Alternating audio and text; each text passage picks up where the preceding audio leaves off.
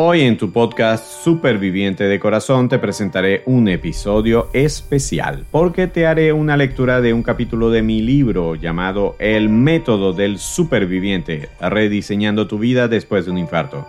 Tuve el privilegio de escribir este libro con la ayuda de 18 diferentes profesionales relacionados con el mundo de la salud de países como Argentina, Colombia, España, México y Venezuela. El libro presenta una visión general sobre los cuidados y ajustes que debes tener si has sufrido un infarto del miocardio, aunque algunos de estos conceptos te serán útiles si lo que quieres es prevenir la enfermedad de las arterias coronarias. En este episodio te leeré el capítulo 2 de este libro, donde tuve el privilegio de conversar con la doctora Deyanira Almeida, cardióloga y escritora venezolana. Por favor, quédate conmigo.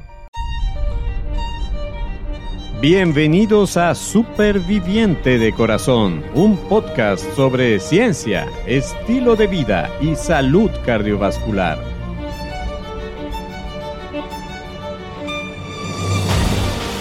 Soy tu anfitrión, Enio Sánchez Brososki, fisioterapeuta cardiovascular y escritor.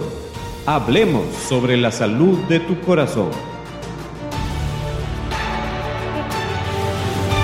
¿Listos para empezar?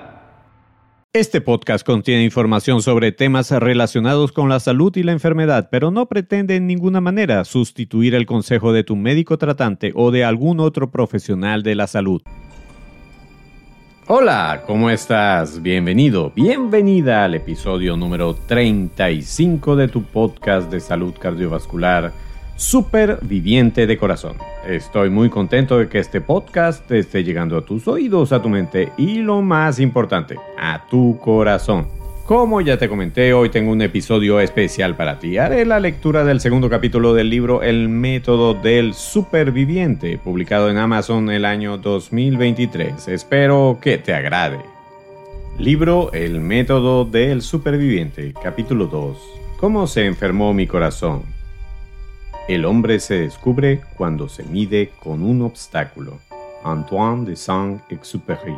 Hablarte sobre enfermedades en un libro que tiene el propósito de motivarte hacia cambios saludables puede parecer contraproducente. Algunos estudios científicos han demostrado que hay un grupo de pacientes que prefieren ignorar la razón de su enfermedad Tales personas prefieren que los médicos y otros profesionales de la salud se encarguen de investigar las causas de su enfermedad, mientras que ellos se dedican a sus particulares menesteres. Esta es una actitud que puede estar justificada, puesto que los detalles técnicos de la enfermedad pueden aumentar la ansiedad del paciente y tener un efecto estresante que no es el deseado. Sin embargo, si eres de los que prefiere conocer los detalles de tu enfermedad, creo firmemente que al entender la manera como tu corazón se enfermó o podría enfermarse, puede contribuir mediante un esfuerzo consciente y deliberado para evitar lo que los científicos llaman la evolución natural de la enfermedad. Esto ocurre principalmente en el caso de la cardiopatía isquémica, que es una enfermedad cuya historia natural puede ser modificada si se corrigen los factores que la predisponen, precipitan o aceleran. Era necesario que esta sección fuera comentada por algún especialista en esta área y los especialistas en el corazón y sus enfermedades son los cardiólogos. Así decidí entrevistar a la doctora Deyanira Almeida Feo para plantearle una serie de preguntas Recuerda, amable lector o lectora, que la mayoría de las preguntas que aparecen en este libro fueron realizadas por pacientes reales durante las sesiones de educación de la Unidad de Rehabilitación Cardíaca del Hospital Universitario de Caracas. La doctora Deyanira Almeida es profesora titular de la Facultad de Medicina de la Universidad Central de Venezuela, ya jubilada, y coordinadora y fundadora de la Unidad de Rehabilitación Cardíaca, que dignamente lleva su nombre, del Hospital Universitario de Caracas. Ha sido autora de varios libros académicos en el mundo de la cardiología, es una excelente médico y profesora, además de haber sido mi mentora en el mundo de la rehabilitación cardíaca. Doctora Almeida ¿Qué tipos de enfermedades afectan al corazón? Respuesta. Las enfermedades del corazón pueden ser de dos tipos, congénitas o adquiridas. Las congénitas son las que tiene un niño desde su nacimiento. Generalmente son huecos en el corazón o faltas en la formación de membranas, falta de formación de válvulas. Un ejemplo de cardiopatías congénitas podrían ser la comunicación interauricular o la comunicación interventricular. Pero las más importantes son las adquiridas. Las adquiridas pueden ser del endocardio, del pericardio o del miocardio. Las que más relevancia tienen son las del miocardio, como la cardiopatía isquémica, producida por la isquemia. Otras pueden ser las miocardiopatías, como la enfermedad chagásica, producida por la picadura del chipo. Creo que no es necesario reafirmar las palabras de la doctora, pues son suficientemente claras. Sin embargo, en algunos casos quisiera hacer algunos comentarios. El término cardiopatía se refiere a las enfermedades del corazón y algunas personas nacen con cardiopatías, y estas son las que los médicos como la doctora Almeida denominan cardiopatías congénitas. Dichas enfermedades son las responsables de que muchos niñitos fallezcan a temprana edad por un problema cardíaco. Quizás hayas oído hablar de las malformaciones del corazón. Puede ser que una pared o membrana del corazón no haya terminado de formarse o se formó en un lugar inadecuado, o una válvula del corazón no abre cuando debería abrir o no cierra cuando debería cerrar. Hay muchas cosas que pueden salir mal cuando se está formando un ser humano en el vientre de su madre. En mi experiencia profesional, la mayoría de las personas con cardiopatía congénita con quienes he podido trabajar son adultos que fueron operados cuando niños o jóvenes o se enteraron de su problema cardíaco cuando ya eran adultos. Muchas veces se enteraban de que estaban enfermos por síntomas tales como palpitaciones cardíacas, desmayos, mareos, cansancio o dolor en el pecho. La mayoría de ellos, apoyados por sus médicos cardiólogos y otros profesionales de la salud, se pueden convertir en unos supervivientes. Doctor Almeida, ¿cuáles serían las más frecuentes de estas enfermedades y por qué son tan comunes? Respuesta. Desde el punto de vista estadístico, la más frecuente en Latinoamérica y en el mundo occidental es la cardiopatía isquémica. Le siguen después las enfermedades valvulares y las enfermedades propias del miocardio, como la miocardiopatía chagásica. ¿Por qué es tan usual la cardiopatía isquémica? Fundamentalmente porque lo que se necesita para que se desarrolle dicha enfermedad es el tiempo. Y la persona, en la medida en que envejece, está ganando tiempo para enfermarse, sobre todo teniendo un estilo de vida enfermizo.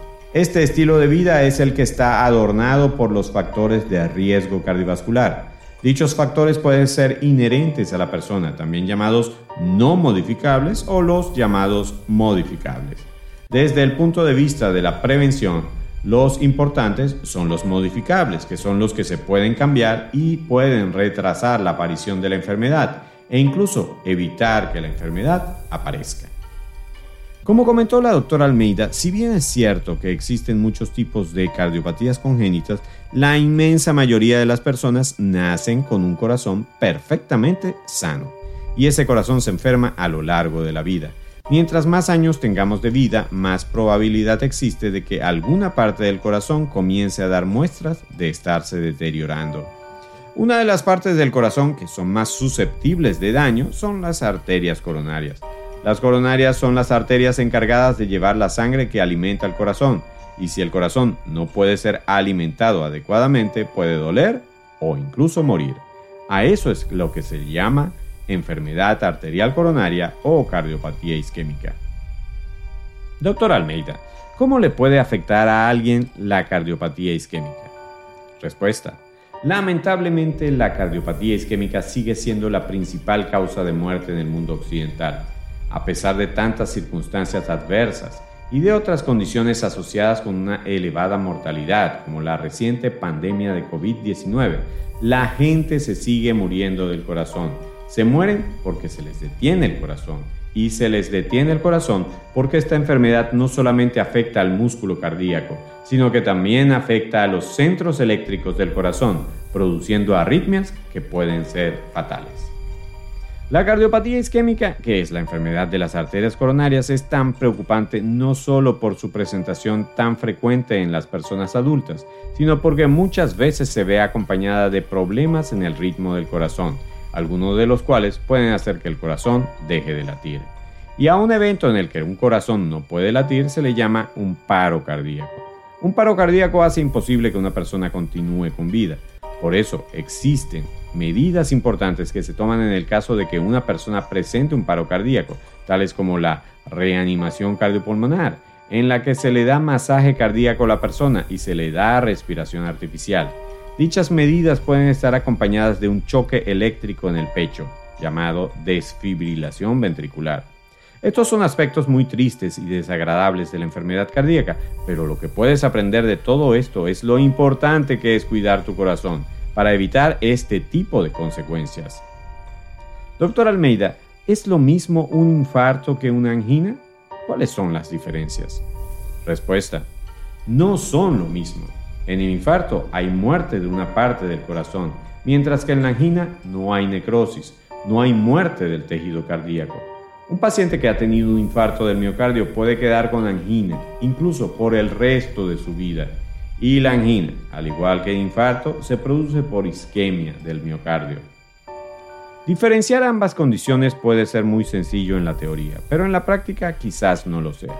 La doctora Almeida señaló que un infarto es una de las formas en las que se presenta la cardiopatía isquémica y su característica principal es que se muere una porción del corazón, así como lo lees se mueren algunas células del corazón, pero eso no significa ni que se muere todo el corazón, ni que se muere la persona que tuvo el infarto. Aunque a veces una persona que tuvo un infarto lamentablemente puede morir durante el ataque cardíaco porque llega a presentar un paro cardíaco. Un infarto, como te comenté, implica que un grupo de células del corazón terminaron muriendo en vista de que no le llegó suficiente sangre al corazón porque se le taparon las arterias coronarias responsables de llevar la sangre y esas células muertas se convertirán en una especie de cicatriz que queda en el corazón y que un cardiólogo puede reconocer incluso meses o años después de que una persona haya sufrido un infarto. La angina es esencialmente una forma en que se presenta la cardiopatía isquémica, en la que el corazón duele. Y ese dolor típicamente ocurre en el pecho, que es donde está el corazón, o puede irse hacia la espalda o hacia los brazos o incluso hacia el cuello, mandíbula o hacia la zona alta del abdomen. Ese dolor es un aviso que da al corazón de que no le está llegando suficiente sangre para seguir trabajando con esa misma intensidad.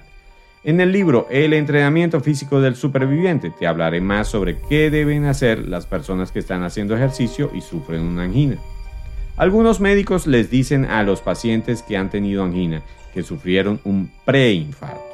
Lo que quieren decir con eso es que posiblemente la angina se deba a que tienen al menos una arteria coronaria tapada y si siguen sin cuidarse o sin tratamiento médico, es posible que terminen con un infarto. Lo dicen a modo de alerta. Sin embargo, hay personas que pueden pasar toda su vida con angina de pecho que no termina en infarto, sino que limita de alguna manera la capacidad de hacer actividad física o ejercicio de quien la padece. Si sospechas que tienes una angina de pecho, debes consultar a un cardiólogo lo más pronto posible. Doctor Almeida, ¿Toda enfermedad cardíaca es mortal o acarrea una discapacidad? Respuesta. Definitivamente no. No toda enfermedad cardíaca es mortal, ni acarrea una discapacidad. Todo depende del cuidado que tenga la persona de sí misma. Si la persona se cuida, no necesariamente tiene que morirse. Puede vivir mucho tiempo y puede vivir en condiciones normales si se cuida. Y cuidarse significa cambiar el estilo de vida que lo llevó a enfermarse cambiarlo por un estilo de vida sano. Y el estilo de vida sano es el que nosotros refrendamos como prevención secundaria en la unidad de rehabilitación cardíaca. Las buenas noticias para las personas que tienen enfermedad cardiovascular es que la ciencia ha avanzado muchísimo en el tratamiento de los problemas cardíacos. Ya estar enfermo del corazón no significa estar condenado a muerte. Muchas enfermedades se controlan y se detiene su progresión y quienes la padecen pueden sentirse completamente bien. En el caso de la enfermedad coronaria, si se corrigen los factores que la aceleran, podría dejar de progresar. El corazón es muy noble, está empeñado en trabajar sin descanso toda su vida, incluso en las peores condiciones. En vista de que este texto está dirigido a presentarte la opción que tienes de convertirte en un superviviente, me permití consultar a todas las personas que entrevisté, incluyendo a la doctora Almeida, la siguiente pregunta. ¿Qué consejos en general le daría usted, doctora Almeida, a un paciente para que mejore su salud cardiovascular? Respuesta. Primero, llevar un estilo de vida sano. Y el estilo de vida sano consiste en no fumar, hacer actividad física, es decir, ser activos todo el tiempo, comer adecuadamente, no comer cosas que tengan mucha grasa, eso fundamentalmente. La enfermedad entra por la boca y por la nariz. Cada vez que se respira humo, cada vez que se come colesterol, uno se está comiendo la enfermedad y se está bajando la cantidad de años que a uno le toca vivir. Si usted quiere vivir bien, simplemente sea activo, activo hasta el día en que se muera. Y ser activo no quiere decir convertirse en un atleta, sino simplemente tener algún tipo de actividad física en forma habitual y sobre todo actividad mental. Vamos a seguir conversando sobre la enfermedad del corazón. A continuación, en el próximo capítulo, te invito a explorar las razones del por qué puede enfermarse el corazón de un adulto. Hasta aquí la lectura del segundo capítulo del libro El método del superviviente. Este episodio lo dedico con mucho cariño a la persona que más ha hecho en el mundo por inspirarme a ejercer mi profesión en el campo de la salud cardiovascular, quien es precisamente la persona que colaboró con su entrevista a construir este capítulo del libro, la doctora Deyanira Almeida Feo. Como dije antes, mi mentora en el mundo de la rehabilitación cardíaca Doctor Almeida, reciba mi abrazo, mi afecto y mi reiterada admiración. Es todo por hoy. Para otros episodios espero contar de nuevo con el privilegio de tu atención. Hasta entonces, superviviente de corazón.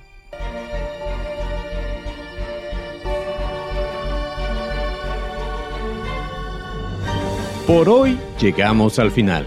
Gracias por tu amable atención. Si te gustó este episodio, suscríbete y descarga otros episodios. Síguenos en nuestras redes, comparte el podcast con otras personas y si quieres, califícanos con 5 estrellas. Eso es de mucha ayuda en esta labor. Busca más información y recursos en nuestra página web www.super-viviente.com Recuerda que superviviente son dos palabras y super lleva tilde. Hasta el próximo episodio, donde seguiremos hablando con fundamento sobre la salud de tu corazón.